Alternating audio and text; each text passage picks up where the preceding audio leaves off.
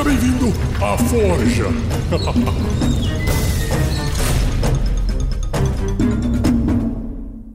Uma produção RPG Next. A Forja. Episódio 7 Reflexões sobre a Casa da Morte. Atenção, esse episódio contém spoilers da aventura que jogamos A Casa da Morte. Quem ainda não assistiu, recomendamos voltar essa forja após ouvir os episódios do Tarrasque na Bota.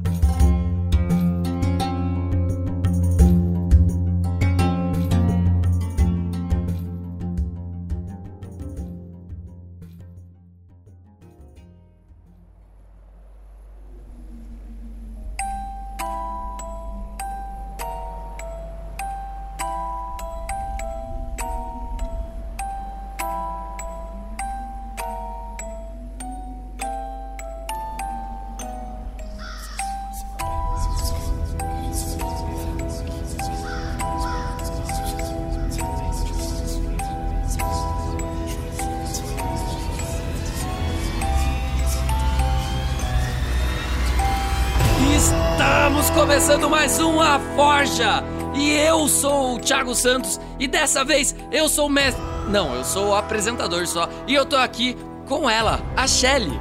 Oi, gente. Eu tô aqui também com ele, como sempre, Pedro Quitete. Hello, it's me. Eu pensei que você ia começar a cantar Hello, my baby, hello, my darling. De novo, Thiago. Não, para com de isso. novo não, de novo não, porque isso aí só aparece na próxima aventura e os ouvintes vão ficar muito curiosos em saber. A outra aventura que quem participa também é ele, Fernando. Aê, galera! Uhul! Quanto tempo? E eu tô aqui também com o Vinícius Watzel E aí, pessoal, estamos aqui. e com ele, Rafael47. E aí, ouvinto? E aí, ouvinta? Beleza? Seria ouvintex, né? Ou não, Não, talvez, pelo amor de quem Deus. sabe. Sem gênero definido. Se junta O com A é sem gênero definido, é ouvinte.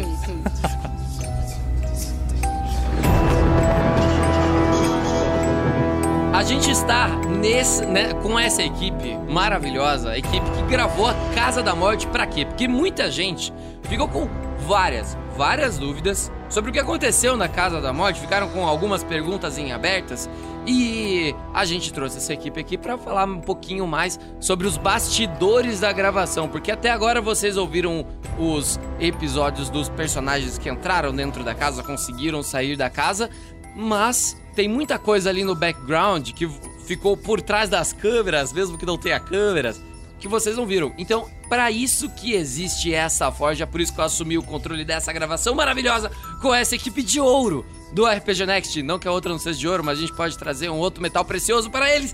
Mas eu quero conversar com vocês, eu vou começar com o Rafael47, porque eu tenho uma dúvida, não apenas como jogador, mas também como personagem, como Jerry Bombadillo. Ô, ô Rafa, as crianças na entrada da casa, elas eram mesmo fantasmas? Já começa assim, com dois pés no peito, assim. É lógico, isso aí, eu quero saber. isso daí tá na minha cabeça desde o primeiro episódio, mano, você não tá entendendo.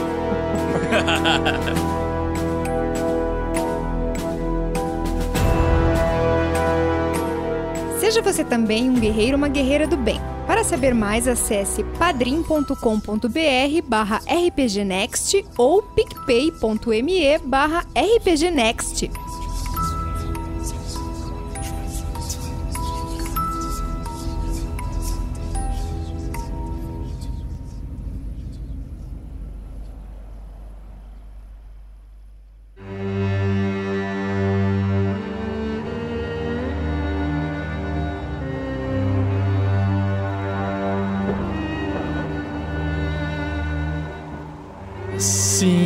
Elas já eram fantasmas, mas não eram os fantasmas das crianças. What? Dá pra entender? Não. É, era uma cria... Era uma criação ilusória da própria casa.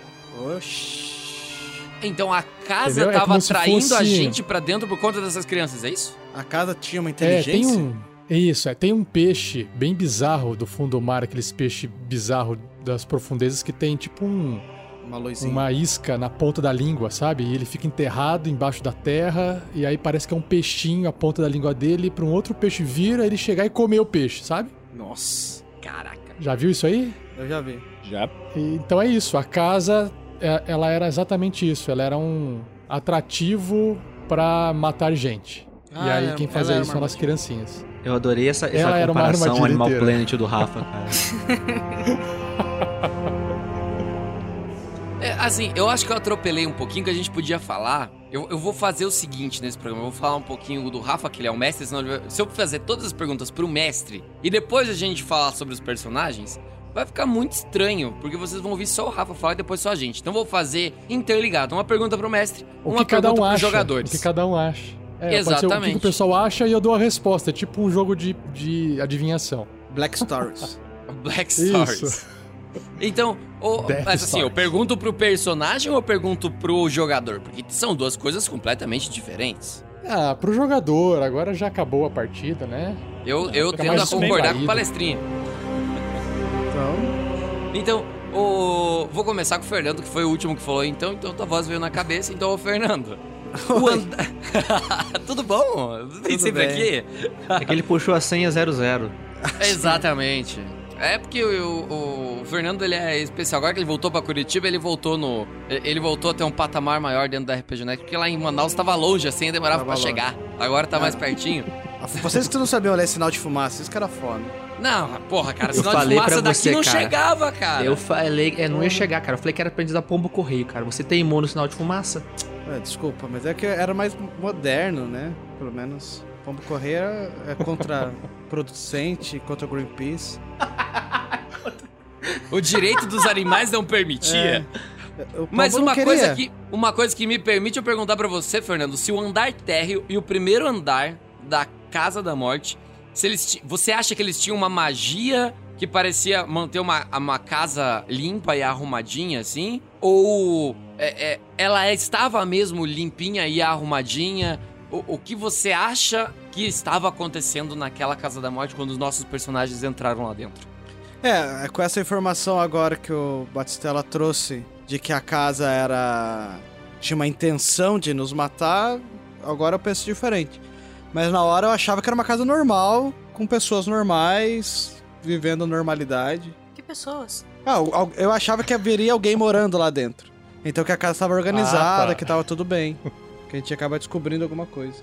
Em algum momento você abrir a porta e fala assim: Ah, oi, eu invadi sua casa sem querer, desculpa. É, alguma coisa assim. Mas aí agora. E abrir a Principalmente porta porque e... ele foi, foi arrastado pra dentro, né? É, eu nem, eu nem vi as crianças, não, não tava no primeiro episódio. Mas a gente tinha que perguntar isso, a pergunta exatamente pro Fernando, porque ele era o mago do grupo, né? Sim. Mas quando eu usei o identificar magia, que a casa toda tinha magia, a minha, a- na minha ideia a gente tava em um outro plano de existência. E era isso que o, que o Fallen acreditava.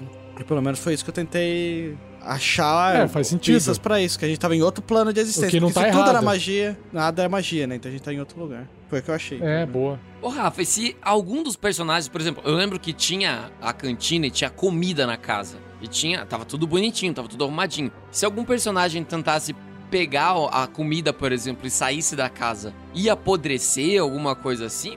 Boa, boa pergunta. Alguns itens, sim, eles iriam deteriorar uma vez você tirando ele de dentro da casa. A maioria deles, na verdade. Iam desaparecer, e, enfim. E aí, algum outro que era item não pertencente à casa, mas pertencente a alguma outra pessoa que entrou e deixou lá dentro, aí esses itens que saíssem da casa não ia acontecer nada com eles. Eram os itens que não tinham aura de magia, né? Eram os itens que tinham vindo de fora Ex- da casa. É, exatamente. O item com aura ali de magia, se não fosse mágico, né? Se não tivesse um efeito mágico, fazia parte da casa e logo a casa iria dar um jeito depois de, re- de repor aquele item que foi roubado, né?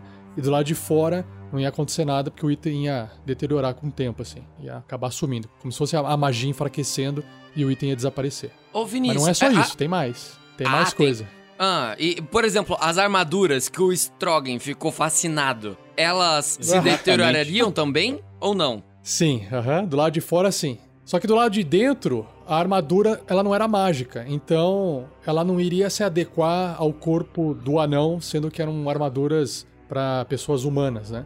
Não, tá, mas ela era uma armadura. Não era, por exemplo, como a armadura do Clank na mina perdida de Fandelver, que se você não escutou, você tem que ouvir, cara ouvinte. Mas não era como a a armadura do Clank, que ela ia se moldando por ser mágica. Ela era uma armadura humana. Não. Mas ela era encantada, entre aspas, homéricas, porque se ela saísse de dentro da casa, ela ia se deteriorar, é isso? É, ela era tipo uma criação mágica. Ela era como se fosse uma ilusão que você podia tocar e pegar. Não era uma armadura mágica por conter encantamentos nela. Mas ela era Ai. uma criação da casa. Então Mas, eu assim, tenho que se- perguntar, o que naquela casa não era encantamento? A parte de baixo, por exemplo, que era a parte subterrânea. Agora, a parte da casa inteira, que é do, do piso térreo até o topo, inteira era uma casa mantida por magia. O resumo da ópera, aqueles cinco primeiros, cinco, seis, sete primeiros episódios que a gente passou olhando, cada centímetro quadrado da casa inteira foram totalmente inúteis. Era tudo uma ilusão coletiva. Exatamente, Não, é Dorg. ela. Não, mas ela continha toda o passado que ocorreu com os donos da casa. Principalmente naquela salinha que o Jerry encontrou o baú com aquele esqueletinho morto ali, debruçado, né, no, no baú. Aquele esqueleto era um ou seja, aquela, aventureiro, né? aquela informação. Aquela informação era uma informação real, não era construída pela casa. É como se a casa tivesse uma memória e ela tivesse mantendo parte da memória dela, junto com ela. Aquele esqueletinho que tava lá era de um aventureiro que entrou antes, não era? Aham, sim. Tá. o amigo do Jerry. Meu amigo. Ah, não, não, não, não. Quando você falou meu amigo, eu falei, caraca, eu não lembro de ter colocado um amigo no meu background. Não, é tipo alguém que invadiu a sala lá, encontrou e morreu. Aque- aqueles ossos não faziam parte da casa. Então, se aqueles ossos saíssem da casa, eles iam continuar sendo ossinhos, entendeu? Entendi. Quando o Vinícius falou amigo do, do Jerry, é porque o Jerry fez uma brincadeirinha ali, fazendo uma ilusão com o, o esqueletinho. E falando em amigo do Jerry, vamos começar a desenvolver um pouquinho mais esses personagens aí com o Vinícius, que era amigo do Jerry, o Strogan. Vinícius, como é que foi desenvolver a concepção do personagem? É, vale lembrar aqui que pra gente jogar a Casa da Morte, eu não sei se foi com todo mundo assim, mas por exemplo, o meu personagem, o Jerry, o Rafael, ele mandou pra gente alguns personagens pré-determinados com já um background, as suas falhas, e a gente trabalhou, pelo menos eu trabalhei o background em cima do que ele tinha pré-determinado dentro daquela ficha. Eu alterei algumas coisinhas, mas é, questão de ataque, defesa e tal, a gente só fez uma seleção, tipo, ah, aquele ali é o guerreiro, aquele ali é o não sei o quê. Então eu fui lá e escolhi o, o Halfling, que era é, o cara mais stealth, que jogava mais escondidinho. E daí eu trabalhei o background em cima dele. Vinícius, foi assim pra você também? Como que você desenvolveu o background do Strogan Ulfgar? Então, é, eu, o Rafael, quando ele. Na verdade, foi ele que passou também a ficha pra gente, né? Mas assim, ele me deu várias opções e eu achei mais interessante dentre essas opções o clérigo, né? E era um clérigo anão. E assim, eu tinha como personalizar e tal. Eu tinha até pensado em botar outros deuses do clérigo, mas eu falei, não, esse moradinho tá legal. E aí, o, o que que eu fiz? A ficha, se o, o pessoal olhar lá no. No site, eu não sei se o Rafael já mudou isso, mas Então, era uma quem é ficha. acho que não- padrinho tem acesso a todas as fichas. Quem é padrinho. Então, se você não é padrinho ainda, Não, fica a não. dica www.padrim.com.br barra E o RPG Next. PicPay. E o Você PicPay. pode entrar. E o PicPay, PicPay Me, barra RPG? Exatamente. É, mas então, ele, se você olhar. Você que é padrinho, que tem acesso a isso, se você olhar a ficha, você vai ver que é uma ficha que eu acho que era uma ficha da mina de Pandelver, do, da caixa da mina, porque veio lá que era Acho parente não, do é certeza. É esse mesmo, né? É, não, é que foi assim. Deixa eu só explicar essa parte aí que o Vinícius tá falando. A gente queria fazer uma aventura de D&D quinta edição usando o Roll20 e eu queria usar essa uma aventura. Então eu escolhi essa aventura que era era para ser uma aventura one shot com uma estimativa de 3 a 4 episódios.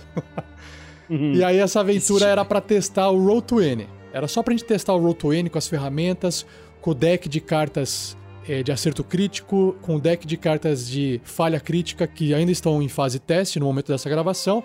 E aí eu precisava de uma aventura curta pra poder testar todo esse conjunto com música, com as partes das ah, dos botões com macro, e o pessoal também se habituar com a ferramenta, com o Roll20, para que a gente fique já preparado para começar a próxima aventura que vai ser longa sem se bater com a ferramenta. Então o que, que eu fiz? Bom, é, eu não vou ficar elaborando uma série de coisas, vou pegar personagens prontos. Como a gente já tinha jogado a Mina Perdida de Fandelver e vocês construíram um personagem é, do zero, eu aproveitei os personagens que já existiam na mina, que vem junto do kit, e transformei elas em tokens dentro do, do Roll20. E aí eu falei, olha, tá aí. Por isso que tinha aquele background, porque eu dei Ctrl C, Ctrl V no texto e colei na ficha porque eu também estava testando o Roll20 para ver como é que ficava o texto, para ver como é que ficava cada informação distribuída dentro do programa. É por isso. É, então, é porque na ficha tinha lá um background que ele era parente do Gundren, que não sei o que. Eu acho que pessoa que visse, que via essa ficha vai ficar, meu Deus, mas o Strongen era parente do Gundren e não sei o que. Um troço que não tem a ver.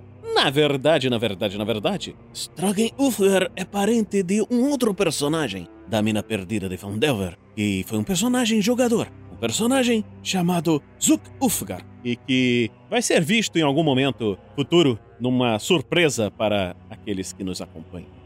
Opa! Promessas. Promessa. Eu, eu gosto de promessas que a gente não precisa falar. Vocês perceberam que o Vinícius nem falou o que, que é, né? É, A gente pode, tipo, amarrar isso daí de qualquer jeito que a gente quiser. que whatever. Mas vai gostei. ter, entendeu? Eu gostei Vai das ter. promessas que foi o Fernando, ele chegou falando promessa já com a voz do Clank, sabe? Naturalmente saiu dele assim. Mas deixa eu desenvolver um pouquinho mais, ô Vinícius, porque ele.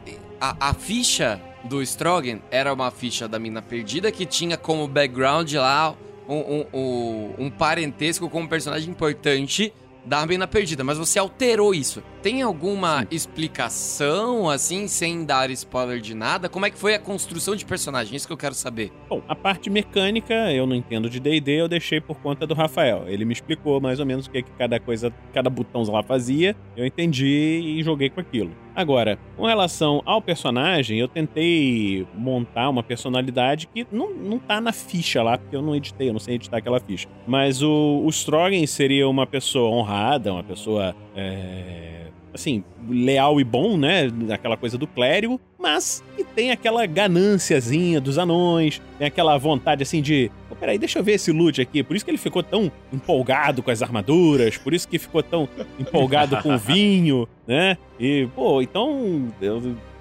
eu montei o personagem Gananciazinha. nessa. Eu quero cinco lances. Não é? Pequena ganância. A pequena. levar algumas coisas, assim. E, e quando o Fulken, que era ah, o, o bastião moral do, do grupo, chegava e falava: Não, não vamos mexer nas coisas dos outros. Aí ele parava, pensava: Não, é mesmo. Então deixa aqui, deixa o vinho aqui. Não, deixa as armaduras aqui. Pô, mas vocês podiam levar? Não, não, então deixa. Tanto que você vê, mesmo ele tendo aquela ganância, aquela coisa toda, ele não levou as joias, não levou nada, deixou tudo com os outros. Entendeu? Ele Embora não ele levou, fosse o primeiro. Os outros, né? É, não, os outros. não- ele, ele assim, ele tem aquela coisa, tinha aquela coisa da ganância de chegar, pô, vamos ver aqui, caraca, uma joia, não sei o que, uma armadura, full plate em cima de full plate, eu vou botar. tá. Não, depois o cara falou, não, é verdade. Moradin não aceitaria isso. Eu gostaria de comentar que a gente tá criando um- uma coisa legal dos anões, né? Porque todo anão tem o sonho de fazer uma full plate em cima de outra full plate a partir de agora, né? Não, a Exatamente. partir de agora, acho que deve ser regra isso dentro do Tem RPG. Next. Todo anão do RPG Next tem um sonho secreto de fazer uma full plate em cima de outra full plate. Na verdade, esse Com sonho vai crescer e vai ser uma full plate em cima de uma full plate, em cima de uma full plate. Fatorial. E em cima de Pronto, uma outra acabou. full plate. Em um gigante. Em um gigante, nossa, isso ia ser Olha. E um golem de metal.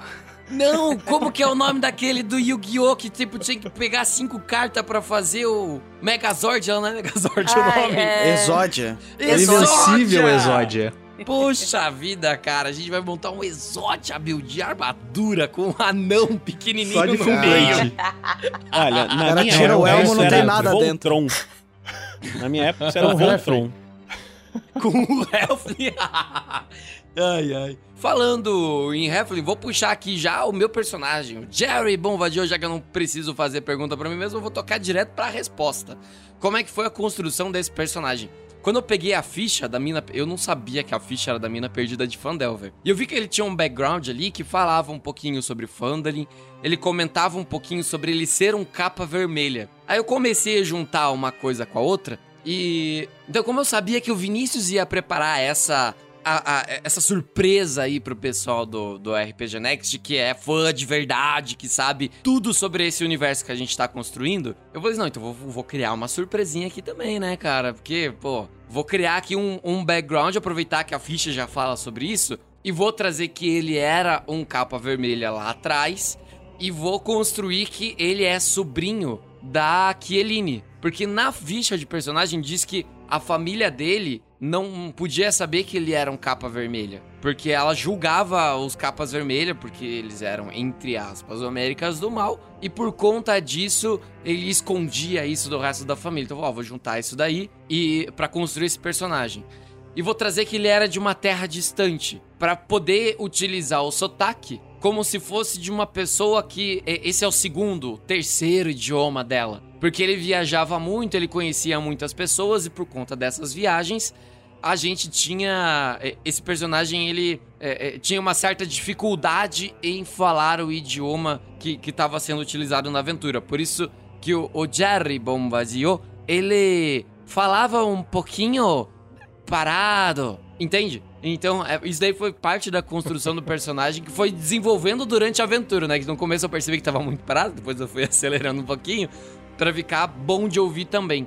E a parte do circo, eu vou até jogar a bola aqui pro Vinícius, porque o pessoal andou perguntando, queria saber mais sobre como que o Strogan conheceu o Jerry no circo e eu vou jogar essa bola quente pro Vinícius. Vinícius, fala mais sobre como é que aconteceu esse negócio aí. Olha, eu não faço a menor ideia porque foi você que inventou isso. Mas, já que estamos Nossa nessa, Senhora. Vocês conhecem, Não, é vocês conhecem aquele jogo de improviso? É tudo no improviso! Então, isso é o circo.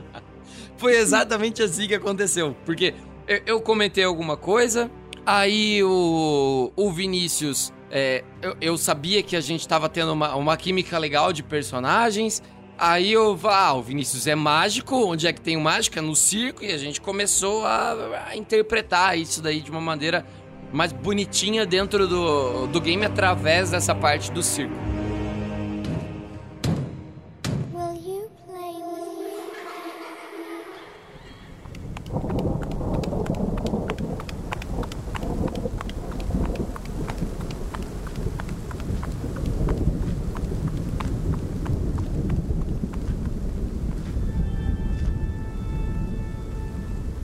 E, e, Rafa, como é que funciona pra você trabalhar com essa parte de interpretação de personagens no improviso e encaixar isso dentro da aventura pra um mestre? Então, é que nesse caso, o estilo da aventura, quando você pega uma aventura pré-pronta, o foco da aventura é nos eventos e não nos personagens. Quando a galera geralmente joga um RPG que cria a própria aventura e o mestre, de repente, ele primeiro recolhe as informações dos personagens e aí ele constrói uma aventura onde vai realçar o histórico, a personalidade de cada personagem. E aí, esse tipo de aventura vai ter um foco maior nos personagens e não nos eventos da narrativa, do ambiente da história. As aventuras pré-prontas são assim: é um cenário, é igual né, um jogo de RPG de computador. Você tem lá um cenário, você tem lá os NPCs, você tem os eventos que vão ocorrer. Então, o desafio dos jogadores é eles serem jogados dentro desse ambiente e resolverem o problema. Então, é, é o foco nos eventos. E aí, fazer o personagem, o background ou a personalidade de cada um vir à tona é o desafio muito mais dos jogadores. Porque o mestre ele está controlando os eventos, os NPCs, interagindo com os jogadores. E então é um pouco difícil. Eu gosto desse tipo de aventura porque eu, como mestre, me divirto vendo, observando os personagens, encarando aquele desafio que já tem dentro da aventura. E não o contrário quando você tenta encaixar um pouco a- o background do personagem. Ó, vou trazer um personagem aqui que tem tudo a ver com o passado daquele personagem porque ele gosta ou porque ele odeia. Isso dá mais trabalho. Isso envolve também um preparo a mais ou às vezes até um improviso. Não que não ocorra nas aventuras. Né? Ele sempre ocorre uma adaptação aqui, um ajuste lá, sempre você faz isso. Por exemplo, na mina Perdida de Fandelver, eu preparei ela inteira, é, do, da- do formato que ela veio, né? E aí, conforme vocês iam jogando, eu fiz pequenos ajustes aqui ou ali. Mas a aventura ela foi basicamente a mesma, a não ser no final. O lance do anjo não existia, o, o- o lance da, de vocês usarem as armas e fazer uma arma mágica. Isso aí foi sendo construído ao longo da aventura. Porque vocês foram interagindo e eu fui tendo essa ideia, até conversava com o Vinícius na época, né? pro Vinícius dar umas ideias, a gente foi construindo. Na Casa da Morte em específico, não teve isso. Foi uma aventura realmente, vamos brincar de investigar a Casa da Morte, vamos ver no, no que, que vai dar isso. Mas mesmo assim, eu achei que ficou muito rica a aventura porque vocês, entre os personagens, foram trazendo esse background de vocês, conversando ao longo da exploração da casa. Por isso que a aventura não durou quatro episódios, durou dez, entendeu? É, então, e, e o legal é que a gente gravou 10 episódios numa aventura que deveria ter sido gravada em 3, 4, é, pelo que você tinha calculado mais ou menos, Rafa. E não é que, ah, durou 10 episódios porque foi extremamente arrastado. Pelo menos eu, como jogador, e depois como ouvinte também, não achei que ficou arrastado. Pelo contrário, É, a não. gente a gente aprofundou muitos personagens, né? Eu quero saber até é, é, aproveitar aqui a pegada dessa nova jogadora que agora faz parte do RPG Next. É, Shelly, como é que foi gravar assim pela primeira vez com a gente participar de um grupo diferente? O que você sentiu de é, principal mudança de jogar com outros jogadores, de jogar numa mesa offline ou mesa online, para participar de uma gravação que vai virar um produto de RPG. Sinceramente, foi assustador. Ah, eu vou, quero saber se isso é bom ou ruim. É. Não, Desculpa. imagina, cara, você. Imagina, você já escuta essas pessoas, você é fã dessas pessoas, ouviu por, sei lá, foi pelo menos um ano ouvindo vocês com a mina perdida e tudo mais, e de repente, olha, vem jogar com a gente. Eu, mano, mas fui eu que me, me meti, né? Caí de paraquedas. E eu acho que eu me saí melhor do que eu esperava. Ah, Porque foi a minha primeira experiência gravando. Logo de cara já foi com live, com câmera, com tudo, e eu não travei tanto quanto eu esperava que eu fosse travar. E e eu tenho uma pergunta que eu acho que todo e qualquer ouvinte do RPG Next que ouviu A Casa da Morte tem. Dominique, é homem ou mulher? Sem gênero definido. Dominique no divã. Mas por quê? É. Eu tô trocando de óculos enquanto eu falo por quê, tá? Porque ama aquela armação vermelhinha, né? Deixa eu, Então, antes da tá. Shelly responder, antes da, da Shelly responder, vamos só. Deixa eu falar pra ela o que aconteceu, né? Segura a audiência, ouvintes segura a audiência, isso mesmo, Rafa. Segura a Para, para, foi- para, para, para. Foi assim. Caraca, eu pensei exatamente nisso, cara. Eu vi o Rafa agora, de terno, com o microfone. Para, para, para, para. Chegou a hora do Foi jabá. assim, a gente já tinha gravado o primeiro episódio e a gente ainda tava num processo de encontrar mais um jogador, mas a gente queria uma presença feminina no, no- na aventura. Por quê? A gente gravou uma aventura de 52 episódios só com cueca, né? e aí, durante É porque, os Rafa, é episódios, porque a, gente é via. Porque a mina era perdida, né, cara? Vocês ainda precisam Ah, é a verdade. mina. Tava achando a mina. E aí, Agora a gente achou a mina uh, e a gente tem duas. E aí, durante os episódios, né, al- alguns ouvintes, o pessoal falava, pô, seria legal se tivesse uma mulher pra representar as, as meninas no RPG e tal, tal. Eu falei, beleza, mas no meio do negócio acabando, não tem como colocar um jogador no meio. É, atrapalha demais, né? É, é trabalhoso, aí tem que adaptar a questão técnica, microfone, é, é, se soltar pra falar. beleza. Aí eu o falei, próprio "Puxa vida, Vinícius mesmo foi um, um empenho pra gente colocar ele no grupo no final, porque ele ficou sendo Nossa. NPC até o fim, né? É que é, É, o Vinícius também até- tem habilidade, né? Mas dava um trabalho. é- Era trabalhoso, não era difícil, era trabalhoso. E ele é um lembro que eu NPC até- básico que não tinha bônus. É. Eu até conversei com o Rafael perguntando na época ele queria que eu fizesse uma ficha, se eu entrasse não sei o que. Ele falou: não, não, deixa NPC mesmo, você me ajuda e tal. Então eu, eu fiquei NPC até o final, até pra ajudar realmente o, o Rafael. Mas eu já te digo, Shelly, você que admirava eles também antes de entrar, eu já admirava bastante antes e eu entrei assim, naquela. Quando eu entrei, eu entrei assim, eu vou fazer parte do grupo, entendeu? Eu não falei nada com eles, mas assim, fiz um feitiço e entrei. Viu?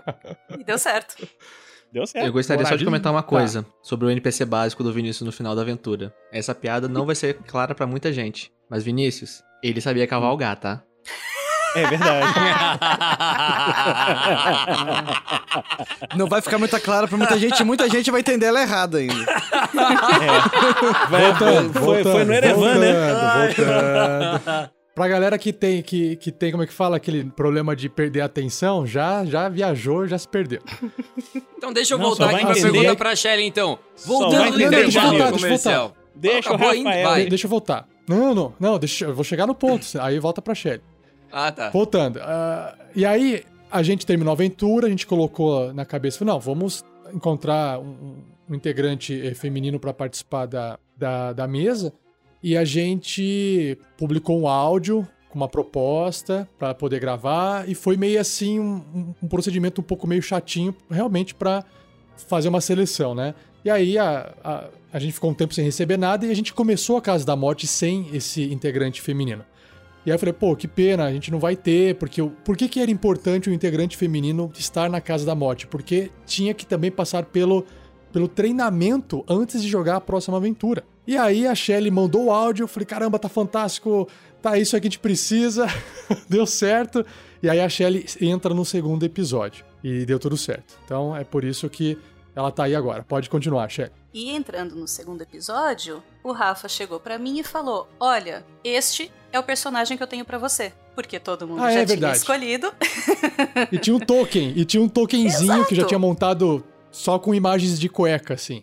Exato. Era um puta de um guerreiro enorme, gigantesco, um He-Man com, com É. armadura, um cabelinho loiro, quase um Prince Charming ali.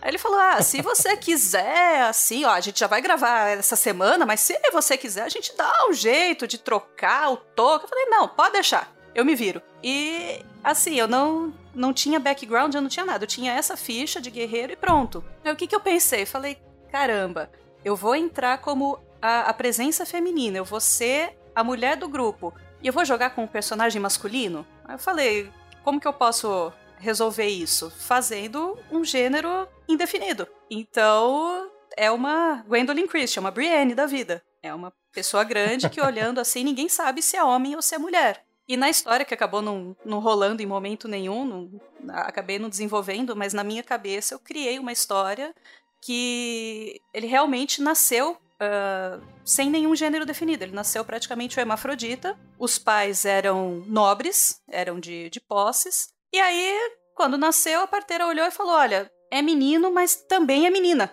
Então os pais resolveram dar o nome de Dominique. A mãe criou Dominique como a menina que ela queria ter tido. Então. Ah, Dominique aprendeu a bordar, aprendeu a cozinhar, aprendeu a fazer todas as coisas de mulheres da época. E o pai criou Dominique como o menino que ele queria ter tido. E aí ensinou a batalhar, a lutar e a caçar e tudo mais. Então Dominique teve tudo dos dois mundos, masculinos e femininos. Ou seja, Dominique não era multiclasse, mas era multigênero, meu.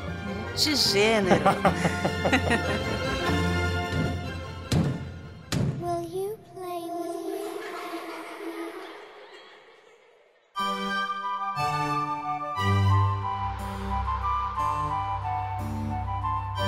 Dominique entrou no meio dessa bagunça que foi a Casa da Morte junto com o Fernando.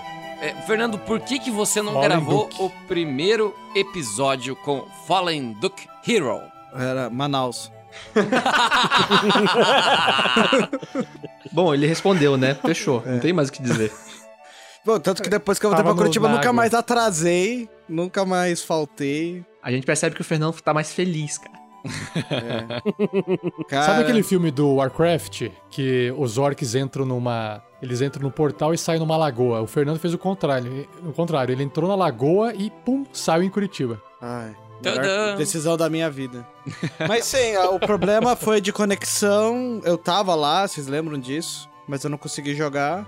Tive que sair e parar de jogar. E como é que foi a construção do Fallen Duke Hero? Ou Patolino Mago, sabedor Então, das magias tudo? A, a gente entrou numa discussão aqui lá em Manaus, na época, sobre personagens Não, não, não, não, eu tenho que me corrigir aqui, eu tenho que te corrigir, cara, porque a gente não entrou em discussão em Manaus porque eu nunca fui pra Manaus. Eu quero conhecer Não. muito, tenho um amigo que mora lá, mas eu nunca fui pra Manaus, então não entrei numa Ah. discussão em Manaus. Quando você estava em Manaus, a gente entrou numa discussão. Isso. Eu- quando eu estava em Manaus, houve uma discussão, mas como a internet é global e todo mundo pode ter seus lugares, as pessoas podiam ter cada um dos seus lugares. Exato. É, mas, Vai pegar esse tal de é, internet, hein? Vai, acho que vai. Acho que daqui a pouco. Eu acho que vai dar certo. É, vamos ver. Se, se a pornografia entrar online, acho que dá certo, mas a galera é meio restritiva. Agora estou ouvindo a aquela musiquinha. Internet for porn. tá? Internet for porn. Isso. É, mas aí a gente discutiu sobre o- o próprio vídeo do Patolino, que é um mago muito engraçado. Eu, eu, particularmente, por mais que as aventuras sejam de terror e tudo mais, eu, eu acho que quanto mais engraçado, melhor, mesmo numa aventura de terror. E eu acho que foi uma das coisas boas da aventura. Foi o Batistella, o 47, ter conseguido, por terror mesmo, a gente forçando o humor o tempo todo. Várias vezes a gente falava, caralho, fudeu, agora, agora acabou, agora é medo mesmo. Mas gente- eu acho que o, o Fallen era a ideia de fazer um mago que fosse engraçado e o Patolino, aquele vídeo, é só um vídeo. Por favor, se vocês não conhecem, busquem. Patolino, ele é o mago, o mago é implacável. Que é, cara, é a coisa mais engraçada de RPG, de referência a RPG que eu acho que, que tem feito pela, pelo Looney Tunes lá. Enfim, isso, a, a ideia era fazer um mago muito parecido com aquilo, implicante, é, que acha que é o mais fodão de todos, que acredita que tudo pode ser resolvido com magia. E surgiu daí. Tanto que até a voz, eu tentei fazer a voz parecida, mas eu sou péssimo fazendo uma voz. Eu sei que os ouvintes quase todos, na época do Clank, mundo, nossa, o Clank é um personagem muito legal. Depois, porra, o Fernando só sabe fazer o Clank. É, é verdade. Mas e o, e o nome Não, do, fica com do. Fallen Duke? Surgiu como? Eu achei que a gente podia pegar esses personagens e usar pra depois. Eu tinha essa ideia do nome Fallen Imperium há fazia muitos anos que eu tinha essa ideia de querer usar esse nome, que eu acho muito foda. Um mago que tem um nome que é bonito, Fallen é um nome eu acho legal, mas o nome, a tradução tipo, é um destruidor de impérios, né? Puta, acho muito forte esse nome, acho muito maneiro. E acho que ele. Daí, quando começou a criar o personagem, eu falei, ah, ele é mais engraçado. Eu acho que o Duque de, do título, como se ele fosse um ducado, né? Fosse um apelido que ele tivesse ganho por causa dessa. Se achar que ele é o mais fodão. Ah, vamos deixar Duque. E ainda faz a referência ao de Patolino, né? É de É, de Duck, né? Duck. Daí fica Duque Duck. Daí, acho que pegava essa. Quem pegasse a referência, obviamente todo mundo pega a referência. Quem vê, ah, é o Patolino, óbvio. Mas quem não pegaria, fica aí, né? A, costura, assim, do Duque Duck. Junto com os cuspes na cara. É, O Jerry saiu lavado do. Vocês lembram daquele episódio do Friends, só pra citar que o Joey tá fazendo uma peça, um filme de Segunda Guerra, e daí tem um super ator. E ele fala, a melhor forma de atuar é cuspindo na cara do outro. Eu acho que esse episódio, todos esses personagens estivessem juntos na mesma sala, ia ser uma lavação, assim, a galera com toalhinha de rosto. Vocês Eu não achei sabem, mas o Fernando engraçado. trocou três vezes de microfone durante a aventura. É o antipop e o antibaba. O antipop é. Tem uma, uma toalha de rosto na frente aqui.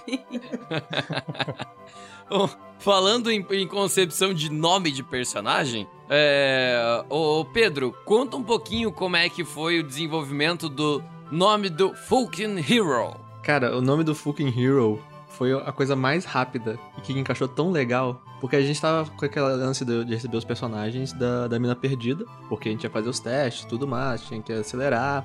Aí a gente pegou, eu fui ler lá, eu falei assim, beleza, vou dar um nome pra ele. Aí todo mundo conversando, todo mundo falando esse nome, eu falei assim, porra, meu personagem é um folk hero. Aí eu um fucking hero? Eu falei, não, folk hero. Aí eu falei, não, beleza, ele vai ser um fucking hero agora. Beleza, o nome dele. Foi assim. Em 30 Tive uma segundos. crise de riso quando eu vi que o, o Rafa foi me mostrar o, o Roll20, né? Que eu me ensinar como é que funcionava e tudo mais. E ele abriu a página assim, e aí tinha os tokenzinhos dos outros jogadores, que eu ainda não tinha visto. E eu tive uma crise. Eu falei, quem é esse fucking hero? o Rafa, o Pedro, né? Quem mais? E ele falou com um pesar na voz, que eu conheço a voz do Rafa nessa hora. É o Pedro. É o Pedro, né? Pedro, né? O resumo do que o- o Rafa chegou na conclusão que muitos mestres chegam. Chamou o Pedro pra mesa, fudeu, cara. Fudeu. Não, é uma, é Ah, uma já, conclusão já. que eu acho que o Vinícius tá tendo, que vocês vão ter uma surpresa em breve. Eu acho que o Vinícius tá tendo essa surpresa, é- é- é- essa percepção também. Que eu e o Pedro, a gente não pode jogar junto uma aventura de terror. Não. Porque não dá Até eu certo. já cheguei a essa conclusão, mesmo não É. mestrando. Ó, eu fico contente, eu fico contente se o microfone gravar bem a voz, eu tô louco de feliz, cara. O resto, pode acontecer o que quiser. E, e o background, Pedro? Você chegou a mexer no background da ficha ou não? Cara, vou ser bem sincero, foi o personagem que eu menos mexi.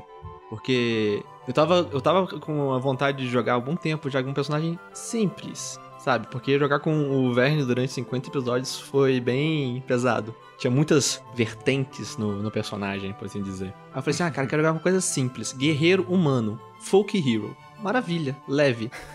Deu no que deu. E é legal. E é legal, fica bom, fica legal. É, de vez em quando você tem que fazer uma coisinha mais leve, mais, mais largadinha.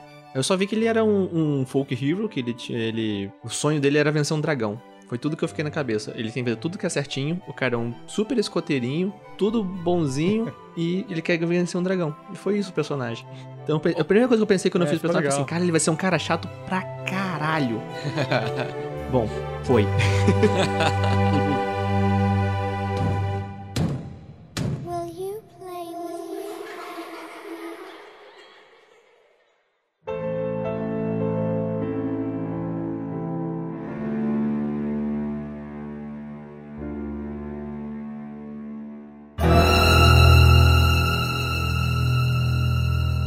Rafa, vamos voltar aqui um pouquinho pra aventura, porque eu quero saber de você. O, o Jerry, ele teve uma hora que ele subiu na, numa cama, lá no primeiro andar, e aí surgiu um fantasma. É, é, quem que era esse fantasma que surgiu naquela cama? Era a, a amante mesmo? Isso, a família é, tinha uma servente, né? Uma moça que cuidava das crianças dentro de casa e o Gustave, o marido, teve um caso com a mulher. E aí ele fez um filho na mulher. E aí esse filhinho nasceu morto, que era o Walter lá, o natimorto, né? E a mulher do Gustave, a Elizabeth, ela ficou puta, claro, né? E posso contar mais? Vocês querem que eu vá contando aqui?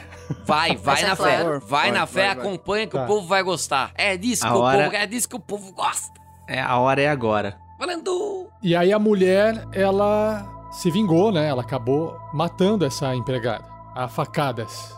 Por isso que o Jerry teve aquela visão, Dominique teve aquela visão. Então ela matou e inclusive ela escondeu o corpo da mulher lá naquele último quarto que vocês acessaram, que era cheio de móveis cobertos por panos antes de vocês entrarem naquela escada em espiral que ia pro subterrâneo. Se vocês Aham. tivessem feito uma investigação embaixo dos panos, você ia encontrar o esqueleto da, dessa moça que foi assassinada a facadas, escondida. Eita!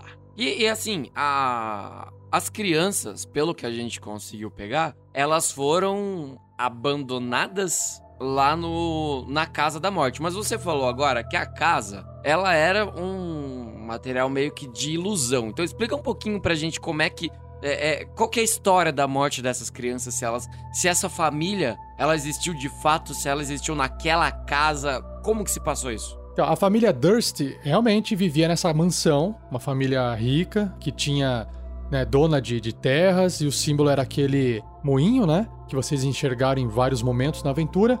E o Gustave, ele tava, tipo, passando por uma crise e ele tava ficando meio desesperado em busca de manter o poder dele. E aí, como eles são da cidade de Baróvia, que tem essa é, sa- um governante misterioso que ninguém sabe direito como é que é, que tem muito poder, que é o, o Strade Zonvarovic, ele começou a falar assim, ó, já sei, esse cara, né? Aí assim, não tem detalhes da, da história em relação a isso, mas ele resolveu formar um culto, ok? Pra poder eh, mostrar, a- tipo, reverenciar esse ser, né? Essa criatura, essa pessoa, esse dono da, de Baróvia. E quando né, ele começou a fazer esse culto, ele achava que fazendo sacrifícios humanos para Estrade, ele iria conseguir poder. E aí o que, que eles faziam? Eles faziam eventos na casa, traziam pessoas e aí prendiam essas pessoas e sacrificavam elas. Naquele ritual lá naquele último cenário que vocês lutaram com aquele monstro lá, né?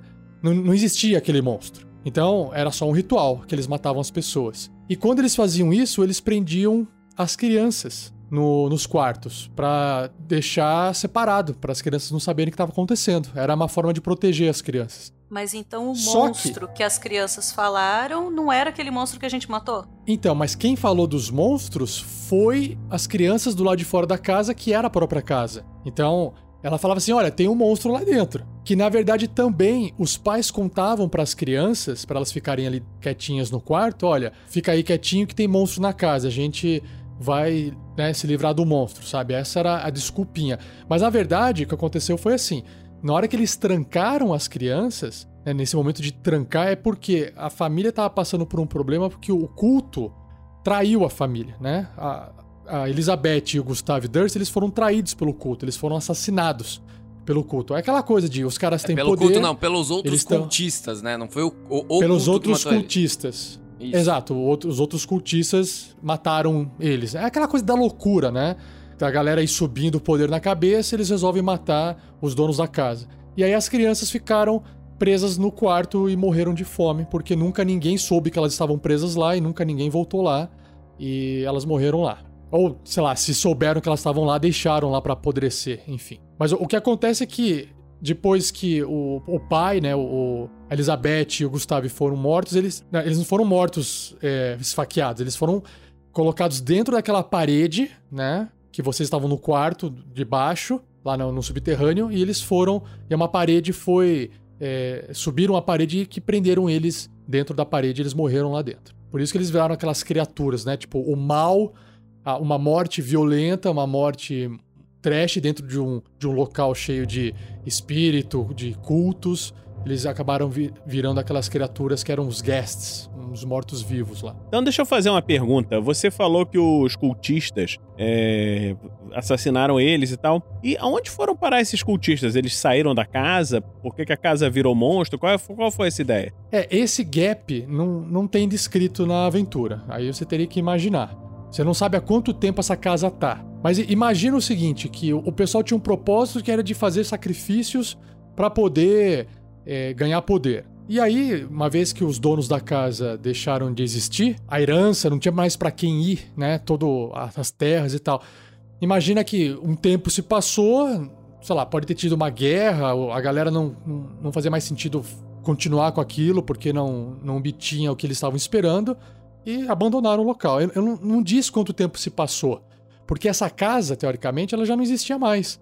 Poderia ter passado dezenas, centenas de anos e o mal que ficou na região reconstruiu a casa, né? Tipo, essa energia negativa construiu, né, todo o mal que ficou ali acumulado de anos de sacrifício, de maldade, fez a casa ser erguida, né? Os espíritos ato- a- a- atormentados, as crianças que morreram de fome. Essa é a ideia, entendeu? Então não tem toda essa explicação para onde foi o culto. Pelo que eu entendi, esse, esse culto acabou conseguindo atrair a atenção do Strade, né? Porque ele manda uma carta pro, pro dono da casa, que a gente lê lá. Ah, conseguiu, mas ele, ele, ele manda uma carta falando assim: Meu, vocês são os vermes, eu quero que vocês se fodam aí, vocês apodreçam, vocês estão ferrados.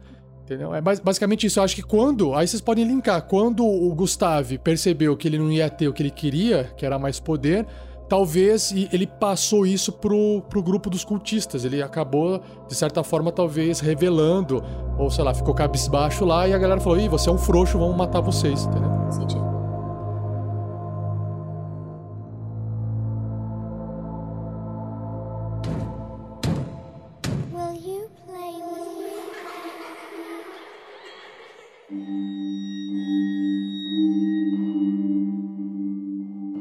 Agora é aquela hora bonita, aquela hora gostosa na qual os jogadores podem interrogar o mestre. Então vou começar com você, Pedro. Se tem alguma pergunta que ficou em aberto que você quer saber a resposta, essa é a hora, esse é o seu momento. Vai, Pedro. Tá na hora de brilhar, né, cara? Brilha! Bom, a minha pergunta, na verdade, é mais um detalhe, assim. Eu lembro que na hora que a gente encontrou as crianças, o- o- os restos mortais das crianças no quarto lá que tava trancado, tinha uma casa de boneca que a menina protegia bastante. E era uma réplica da casa. O que- O que eu fiquei na Sim. dúvida é se a casa era o, um feitiço e tinha uma casa de boneca e tinha um andar inferior que tinha um, onde tudo acontecia. Aquela casa representava tudo, aquela casinha de boneca representava tudo da casa? Era como se fosse um mapa tridimensional? A, ca- a casinha de boneca, ela existia, que era o brinquedo da criança. E ela foi feita a réplica. Mas é como se a- o espírito da criança tivesse o poder de revelar dentro da casa as passagens secretas. Porque quem iria construir uma casinha de boneca com as passagens secretas de uma casa. Não faz sentido. Você teria que revelar para a pessoa que está construindo a casinha de boneca para sua filha, para o seu filho, falar: olha, coloca aqui uma passagem secreta. Mas de aí ficou essa ideia de ensinar que as crianças rotas de fuga. Olha aí. é, também poderia. Não, não tem nenhum detalhe sobre isso, mas que sim, a casa realmente era uma réplica da casa, da, da parte de cima que existia, porque o subterrâneo foi construído depois, né? E era idêntica, incluindo as passagens secretas. Ou seja, a gente ia conseguir ver, a a gente ia conseguir ver a escada que dava no caralho, né? É, só que você ia ver. Ah, sim, você ia ver a escada que dava no caralho, é verdade. Ia, ia conseguir ver sim. Só que, falando nisso, aquela porta, que a, a escada do caralho que abria aquela porta no primeiro. No, no térreo da casa, que vocês escaparam, a casa só ia liberar aquela passagem, só ia permitir uma vez que o, o monstro lá embaixo fosse derrotado, que seria o mal, né? Mas aí é um, um pouco é, forçação de barra da aventura do tipo, agora estamos liberando uma rota de fuga para vocês. Porque, como vocês se lembram, a casa, depois que é, percebeu que não conseguiu matar vocês com o monstro, na verdade, a função da casa era levar vocês lá para baixo, né? E uma vez lá embaixo, o monstro iria tentar matar vocês. Como a casa percebeu que o, o mal lá de baixo não foi suficiente para matar os aventureiros, ela resolveu falar: "Ah, chega dessa brincadeira, eu vou arrebentar vocês agora. E ela se transformou. Só que aí nisso essa passagenzinha ela ficou em aberto. É como se fosse um calcanhar de Aquiles da casa. A casa não conseguia bloquear aquela saída, sabe? Então, isso daí é uma pergunta que eu tenho, porque o Jerry, ele, quando o pessoal subiu e viu que lá em cima a casa tava toda zoada, a ideia dele era voltar por onde eles tinham entrado, porque ah, aqui a gente tá numa outra dimensão, então vamos voltar por onde a gente entrou, porque ali vai estar tranquilo. E se a gente tivesse optado por isso, por voltar pelo caminho que a gente desceu pro subterrâneo, a gente ia se Eles ferrar muito mais do que a gente se ferrou, não? Sim, porque vocês teriam que descer todos os andares da casa. Iam ter que passar pelas portas com lâminas ou passar pelas paredes com ratos e para cada parede que fosse quebrada ia aparecer rato. E para cada porta iria ter lâminas para vocês passarem pelas lâminas, ou seja, vocês teriam que é, fazer um, um teste lá, senão as lâminas iam pegar em vocês.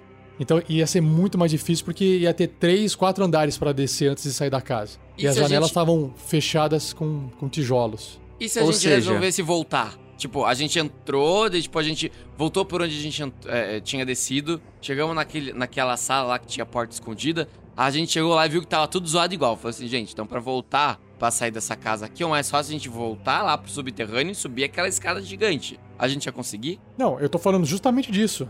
A escada gigante é a escada em espiral que você tá falando, não é? Isso, tem a escada em espiral e a escada gigante. A escada que dá no caralho, a escada gigantesca, a gente Aham. chegou no térreo da casa. A ideia do Jerry Isso. era a seguinte: era sair dali, subir a escada em espiral. Chegando lá naquela escada em espiral, a gente ia ver tudo repleto, cheio de lâminas, igual lá no térreo. A gente chegou e falou assim: putz, não, na real, não estamos numa outra dimensão. A casa está zoando a gente mesmo. Vamos voltar, então, lá pro subterrâneo, subir aquela escada gigante que ali a gente dá no térreo. A gente ia conseguir fazer essa volta? Ou a casa ia impedir a é, gente? se- Não, não. Ia conseguir, sim. É que vocês encontraram aquela saída, né? Mas se vocês não tivessem encontrado, a única opção seria descer os andares da casa, entendeu? Por que, que a gente encontrou aquela saída? Porque a gente Então, derrotou o é- monstro. essa Na verdade, Não, a gente seguiu as pegadas foi- das aí- crianças. É, a- a- foi assim. Aí eu tive que interferir, tá? Porque a gente tava gravando, a gente tava fazendo a nossa, nosso terceiro podcast na madrugada. Gente já tava gravando mais ou menos há 50 minutos. E eu falei assim: bom, se eles forem. eu- não, eu não fechei o caminho, né? Falei, se eles forem por um caminho, a gente vai ter que gravar mais um episódio só dessa saída da casa. Eu falei assim: bom, eu vou colocar uma isca pra um ladinho aqui. Se eles quiserem por aqui, eles vão. Se eles quiserem pelo outro lado, eles vão.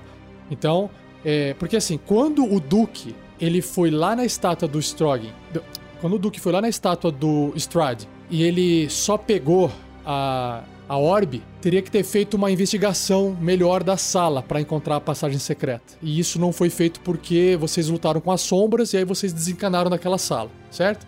Se vocês tivessem encontrado aquela passagem antes, vocês já saberiam que dava pra saída da casa, só que aquela saída não ia ser possível de ser aberta até o monstro ser derrotado. E aí, quando eu percebi que vocês saíram, eu falei, bom, ah, eles vão entregar, enterrar as crianças, eles vão subir a, a sala, a escada espiral pra tentar sair da casa, imagino, né? Falei, se eles fizerem isso, a gente vai ter que gravar mais um episódio. Falei, só que eu não posso bloquear eles. Se eles escolherem ir pra lá, eles vão ter que ir pra lá. Então eu não bloqueei.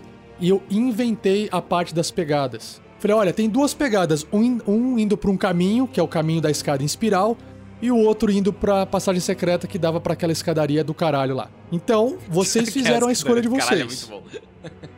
Eu tava torcendo pra vocês pegarem um caminho mais curto, porque o podcast tinha que acabar, porque já tava muito tarde e a gente tava no décimo episódio. E, e já tinha um tempo de gravação suficiente pra ter o décimo episódio, entendeu? Então é Então, importante verdade, lembrar. Só que se não Deixa, desse- deixa eu lembrar aqui, deixa eu abrir um parênteses, porque quem tá ouvindo a gente pode não saber que a gente tava gravando em lives, uma vez por semana, lá no YouTube. A gente pegava aquele áudio, é, cada um pegava o seu áudio, mandava pro Rafa, o Rafa editava e soltava como podcast. Acontece que isso daí foi no meio do ano e o Rafa começou a dar aula à noite nas terças-feiras e a gente falou assim: olha, faltam alguns episódios pra terminar. Vamos fazer uma mega maratona no sábado? Então, a partir do sétimo até o décimo episódio, a gente gravou de uma vez só. E a gente começou, se eu não me engano, umas 9, 10 horas da noite. E a gente terminou esse último episódio, já era umas 3 horas da manhã. Então, por isso que o Rafa falou que a gente esticou esse finalzinho, que tinha essa preocupação do mestre, pra gente é, subir, mas sem cortar. É, não choveu ácido na casa pra gente não ir pro outro lado, basicamente, né? É, mas eu acho que ficou coerente porque vocês já tinham esse contato com o espírito, né, das crianças. Então eu fiz as pegadas das crianças é porque as crianças estavam tentando ajudar vocês a saírem da casa. E a pegada da mulher era a mulher lazarenta, entendeu? Então ela tava tentando fazer, vá pelo caminho mais longo pra gente, para vocês se ferrarem. E eu tentei usar a lógica dentro da, da história pra isso fazer sentido. Porque como é que eu ia dar a opção? Porque eu não fiz vocês irem, eu dei a opção. Vocês se escolheram investigar, né? Então como é que eu iria fazer isso sem ficar assim, sem sentido nenhum? Eu falei, ah, pegada de criança faz todo sentido, porque vocês, vocês fizeram bem pras crianças no final das contas, né? Então eu falei, pô, pode ser a pegadinha da criança, do espírito tentando ajudar.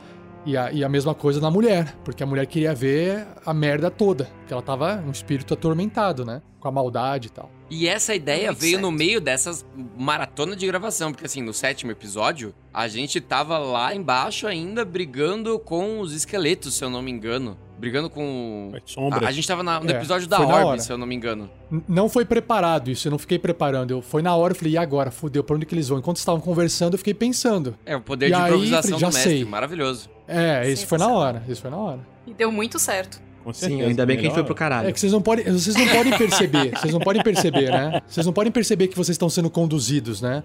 Não, e se você não eu fala, eu pensei que isso daí estava na aventura. Porque eu não li a aventura. Não, isso não tava. né? E- Não tava, não tava. Mas tem, acho que tem outras coisas que vocês querem perguntar, se tava ou não tava. Aí, Exatamente. Então eu vou puxar aqui a próxima pergunta do Vinícius. Vinícius Watzel, qual é a sua pergunta para o mestre?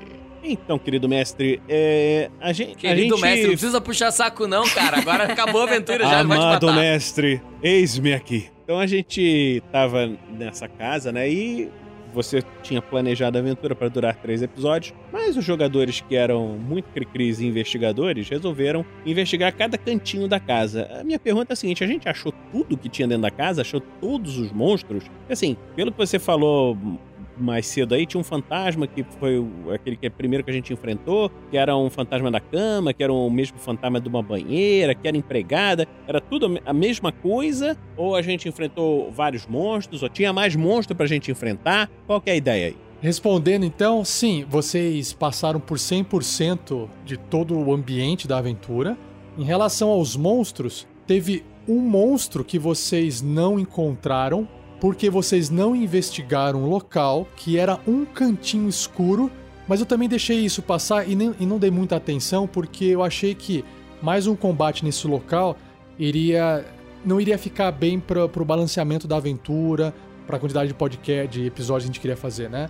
Então, naquela salinha que o Jerry entrou e ficou falando aquele negócio, ah, tem, tem osso de peixe no chão, que parecia uma cozinha cheia de resto de alimento no chão, onde vocês deixaram o Strogging de, ca- de candelabro, lembra? Dessa sala? Aham. Como esquecer? Então, no canto sul da sala tinha um, né, tipo um, um pedaço de um túnel que foi cavado e não, não terminaram, e ali tava escuro. Ali tinha um Greek escondido, que é como se fosse é tipo uma lesma com uns tentáculos de polvo e um bico na ponta. E o Greek foi o mesmo monstro que o Rael lutou e matou lá no castelo do Rei Groll, da mina perdida de Fandelver. Não sei se vocês se lembram. É, ele não Então, matou no, no in-game, né? Ele matou no backstory. Isso, exato, exato. Então é a segunda vez que esse monstro aparece e ninguém luta com ele. Eu Ele vou falar aqui- que foi muita sorte, porque o Strogan tava desacordado, amarrado, e a gente largou ele do lado No canto. do monstro. É. Do É, lado. É, assim, é, o é o bicho monstro só ia secreto do atacar- RPG Next. Tem que fazer a manhinha o, pra o monstro ele desbloquear. tava coado. O monstro ele tava coado, ele tava ali na dele. Eu, eu poderia usar ele pra atacar à vontade, porque, opa, comida, né? Mas eu falei assim: não, esse vai ser um bicho tipo lesma que ele tá acuado, ele só vai atacar se- em defesa própria. Ou seja, se o pessoal enfiar a cabeça ali, enfiar uma tocha pra investigar, ele vai atacar. Fora isso, eu decidi que ele não ia atacar. É, essa foi a primeira alteraçãozinha que eu fiz. E a outra foi que existiam mais sombras pra vocês lutarem. Porque Ah, tá a louco. ideia da casa, qual que é a ideia da casa? A ideia da casa é maltratar os aventureiros pra quando eles chegassem lá no final, no último combate, eles morressem, né? Essa que é a ideia. Só que eu achei que, como vocês acabaram, o Strogan tava fora de combate, Dominique deu a volta na sala, eu falei, cara, se eu jogar todas as sombras que tem aqui nesse nesse combate, é, vai dar TPK. Falei, vai dar TPK, e eu falei, não vale a pena dar um TPK aqui com sombra, né? E aí eu diminuí o número de sombras. E mesmo assim eu achei que ficou legal a quantidade de, de, de medo, combate, acho que ficou bem casado. E eu acabei tirando umas duas monstras. Não, foram umas. Acho que tinham cinco sombras. Vocês lutaram acho que com duas ou três, eu não lembro, acho que com três, né? Três. Eu tirei Eram duas de três. fora. É, Ah, tinha só mais tirou quase duas. o dobro eu tirei só. duas de fora. Não, e a gente ainda tentou dar a volta pra surpreender as sombras. Daí a, a Shelly deu um bico na porta e achou um mímico. Então, ô, Shelly, Essa vou... era a minha pergunta, inclusive. Exatamente, já vou levantar essa bola pra você. Então, já que essa é a sua pergunta, Shelly, aproveita essa sua hora. Cola em mim, cola no Ervan que tu brilha. Não, era exatamente isso. É, eu lembro que nos comentários, no, no bate-papo da galera, eu lembro que tinha um- uma pessoa que estava assistindo que, que tava falando pro Rafa: olha, tá faltando um mímico nessa aventura tal. E aí, quando apareceu, eles falaram: nossa, o Rafa é. Ele colocou o mímico, que foda. Que... E, e aí, depois o Rafa falou: não, mas isso já existia na aventura. Eu quero saber, existia ou foi improviso seu? Existia. Se você pegar o PDF aí que tá na internet, tá lá, mímico na porta. Exatamente naquela porta. Eu tenho uma pergunta do mímico E esse também, aproveitando. Aproveitando. Eu tenho uma pergunta do mímico. É. Eu quero Vai. saber se esse mímico, ele usava camisa listrada, maquiagem branca e luvinhas brancas. É o mínimo que eu espero. Ele era. É o mímico Ele que tava espero. fantasiado de porta mesmo.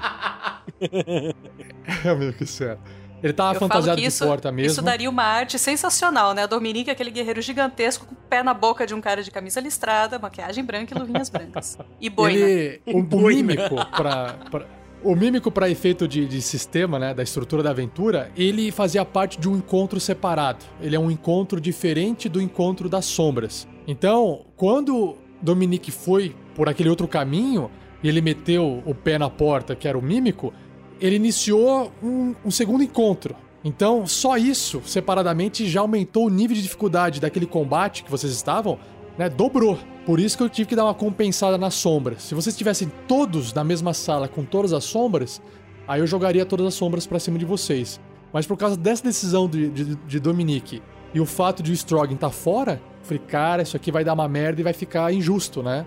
Então eu tive que cortar duas sombras. Mas deu tudo certo. Ô, Rafa, aproveita assim que tem gente que demorou pra assimilar o que era um mímico. Explica pra quem não entende lufas de RPG o que é um mímico, que não é o cara de camisa listrada, luvinha, banca e maquiagem na cara e boina. Ele é uma criatura que assume a forma de um objeto. Pode ser uma cadeira, pode ser uma mesa e pode ser uma porta. E outra, não tem como você identificar, nem com testes, nem com análise minuciosa, que aquela porta é ou não uma criatura. Você só vai descobrir quando ele se revelar. Ele se revela transformando parte do corpo dele num tentáculo que prende a pessoa e ele tenta trazer pra, pra boca dele.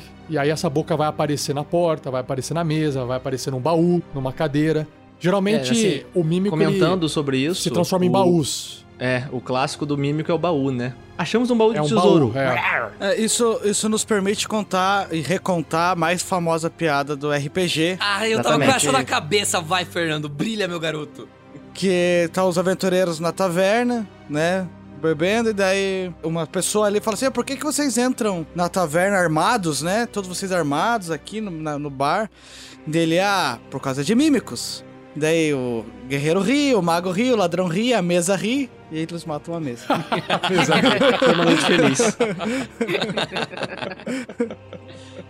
Fernando, Olha a aproveita, iniciativa, cara. aproveitando a, a, a sua deixa, você rolou a iniciativa com vantagem. Por conta disso, agora é a sua pergunta. Vai, garoto.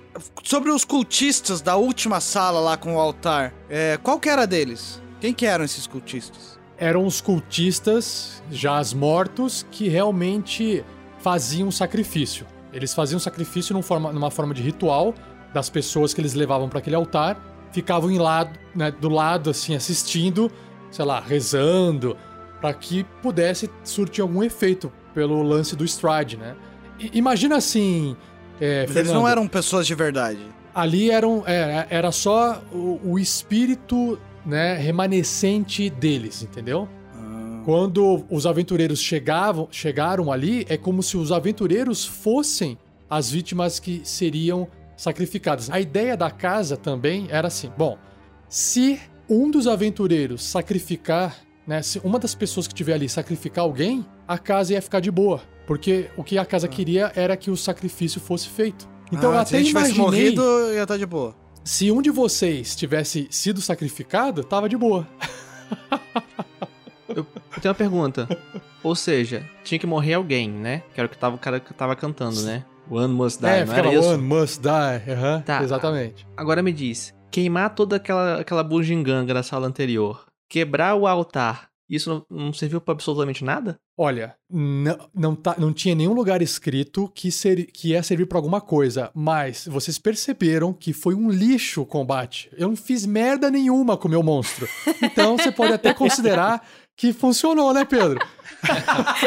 Eu, o meu personagem tem plena convicção. Eu não tenho provas, mas tenho convicção de que isso foi essencial pra gente ter vencido aquele combate com uma tranquilidade inenarrável. Porque, assim, eu, Eu lembro que que a gente cara. conversou depois, eu quero trazer. Essa é a minha pergunta, inclusive, pra você, mestre. Né, A gente tava conversando depois sobre um monstro que você é um mestre frustrado com monstro que você traz uns monstros muito foda, mas você não consegue usar. E esse monstro tinha uma particularidade na qual Dominique seria dissolvida se acertasse o ataque. Então conta pra gente o que, que esse monstro podia fazer e qual era o problema que nós jogadores poderíamos ter tido caso, logicamente, a gente tivesse destruído tudo naqueles altares. Primeiramente, eu, eu vou revelar aqui o monstro. Ele tinha 136 pontos de vida. Eu lembro que vocês estavam calculando. Pô, essa merda não morre, né? A gente não, o Pedro tava contando. E eu também tava contando. É. Eu contei mesmo, Todos- cara. eu- Faltam Jogador 20, de faltam metajogo. 20, caralho. Então, ele era resistente a gelo e fogo, então ele recebe metade do dano, né? Só que ele tinha uma imunidade, que era é, eletricidade, ou seja, se alguém atacasse ele com eletricidade, não ia fazer nem cosquinha nele. Fora isso, e- então ele, ele era um monstro forte, né? Então, só que tem uma coisa, ele absorvia eletricidade. Ele fala assim, ahn, além dele não receber dano pela eletricidade, ele ia ainda ser curado. Que maravilha. Então imagina o problema. Imagina Ah, vou o usar aqui com meu- Thunderbolt ali. É um puta, uma, uma puta eletricidade ia curar o bicho em 50 de dano Ih, crítico lá, né? Ele, ai, crítico, eba, vou matar. Curou, né?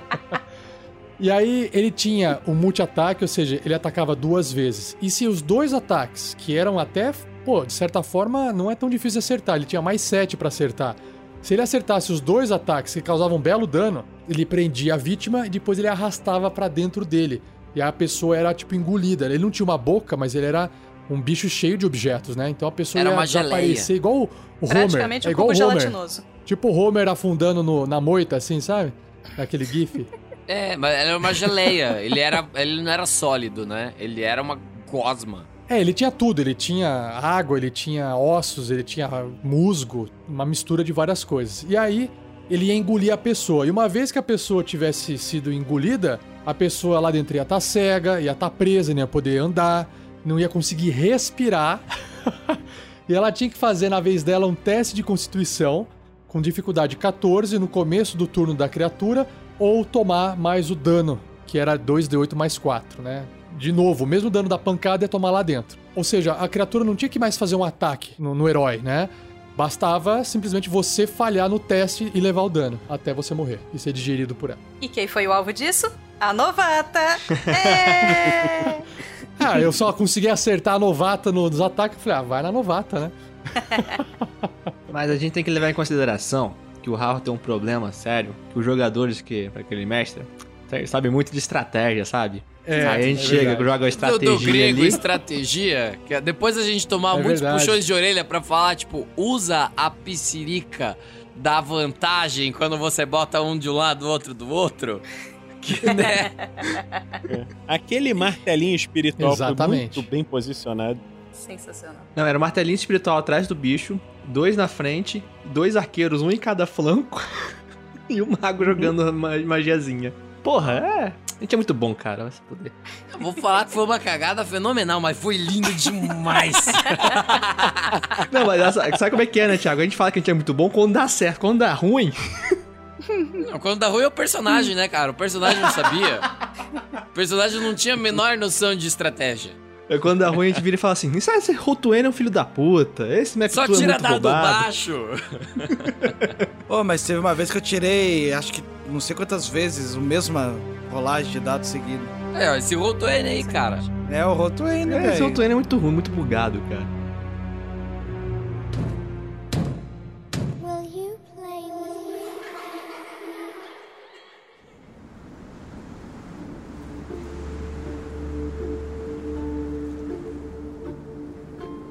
Última informação, então. Sabe quando vocês é, tacaram fogo na casa, né? E aí vocês saíram correndo pra fora. Realmente a, a casa era suscetível a pegar fogo, ok, isso era tranquilo. E ela realmente desmonta e desmorona, isso também estava previsto. E vocês foram embora. A ideia da, da moça tá lá na janela olhando que os espíritos estão vivos, isso eu criei. Aí vocês foram embora em busca de alguma saída desse mundo, né, de Baróvia. Só que, só que, se vocês tivessem feito tudo isso, tudo isso, vamos supor, ah, a gente tacou fogo na casa, a gente foi embora, vocês não mataram, destruíram o mal lá embaixo, né? A casa, depois de acho que um de dez dias, ela se reconstrói, ela se reergue, ela se remonta. Sempre. Uma vez destruída o mal lá embaixo, eu não me lembro agora se a casa também se reconstruía, mas nada impede da casa voltar, entendeu? Nada impede dela ser reconstruída. É que vocês conseguiram fazer a faxina na casa, né? Mas a- era uma casa que se alguém chegasse lá, vamos tacar fogo nessa merda aí, tudo bem, ela, ela ia pegar fogo, ela ia ser destruída, só que uma vez que as pessoas, sei lá, fossem embora, ela, ela volta a se reconstruir. Era a última informação que eu tinha pra passar. Era realmente uma Então, casa deixa eu- muito engraçada. Não tinha teto, não tinha nada. Só, Deixa só monstro no porão pra matar a galera. Só monstro nos porão. Essa informação aí que você tá falando, assim, como eu acho que assim, como a gente realmente destruiu o mal que tava lá no fundo, eu acho que faz mais sentido a gente ter realmente vencido a casa, porque Sim, senão fica sim. aquela aquele clichêzão assim de, de terror que não acaba nunca e, e que eu, não interessa o que os caras fazem, aí me, me soa meio como aqueles RPGs online e tal, que você vai, faz a quest lá, não sei o quê, mas você volta o mundo e volta e continua a mesma merda. A gente tava em Baróvia e o mal de Baróvia não foi derrotado. Ah, mas aquele pedacinho Mal ali a de gente resolveu. pô. Baróvia nunca vai ser derrotado. Mas na verdade, mas Ainda Vinícius, na verdade, é tipo igual o parque da Disney, sabe? Da Disney, você foi lá, brincou e foi embora. Aí ele a, remonta pros outros aventureiros irem lá e brincar também. É, os próximos aventureiros precisam de uma aventura. Exatamente, não, não é tire a diversão dos outros aventureiros. Você também pode jogar a Casa da Morte com os seus amigos e agora você tem várias dicas que você conferiu neste episódio da Forge. Será que esses personagens vão voltar no futuro? Quem vai saber disso é você, se você continuar acompanhando o RPG Next. Quero agradecer todo mundo que ficou ouvindo a gente até este momento. Agradecer também aos participantes, ao mestre, ao editor Rafael47. E não perca o próximo episódio de. Não é a Casa da Morte, mas o próximo episódio que vai ter lançamento direto aí no rpgnext.com.br. Acompanhe a gente no nosso feed, nas nossas mídias sociais. E até a próxima. Tchau! Tchau, gente. Tchau, Tchau, tchau. galera. Não Tchau, percam obrigado. o culto de Coborra. Falando em culto, está aí publicado os episódios da aventura Tarrasque na Bota. O culto de Coborra. Pega esse cu.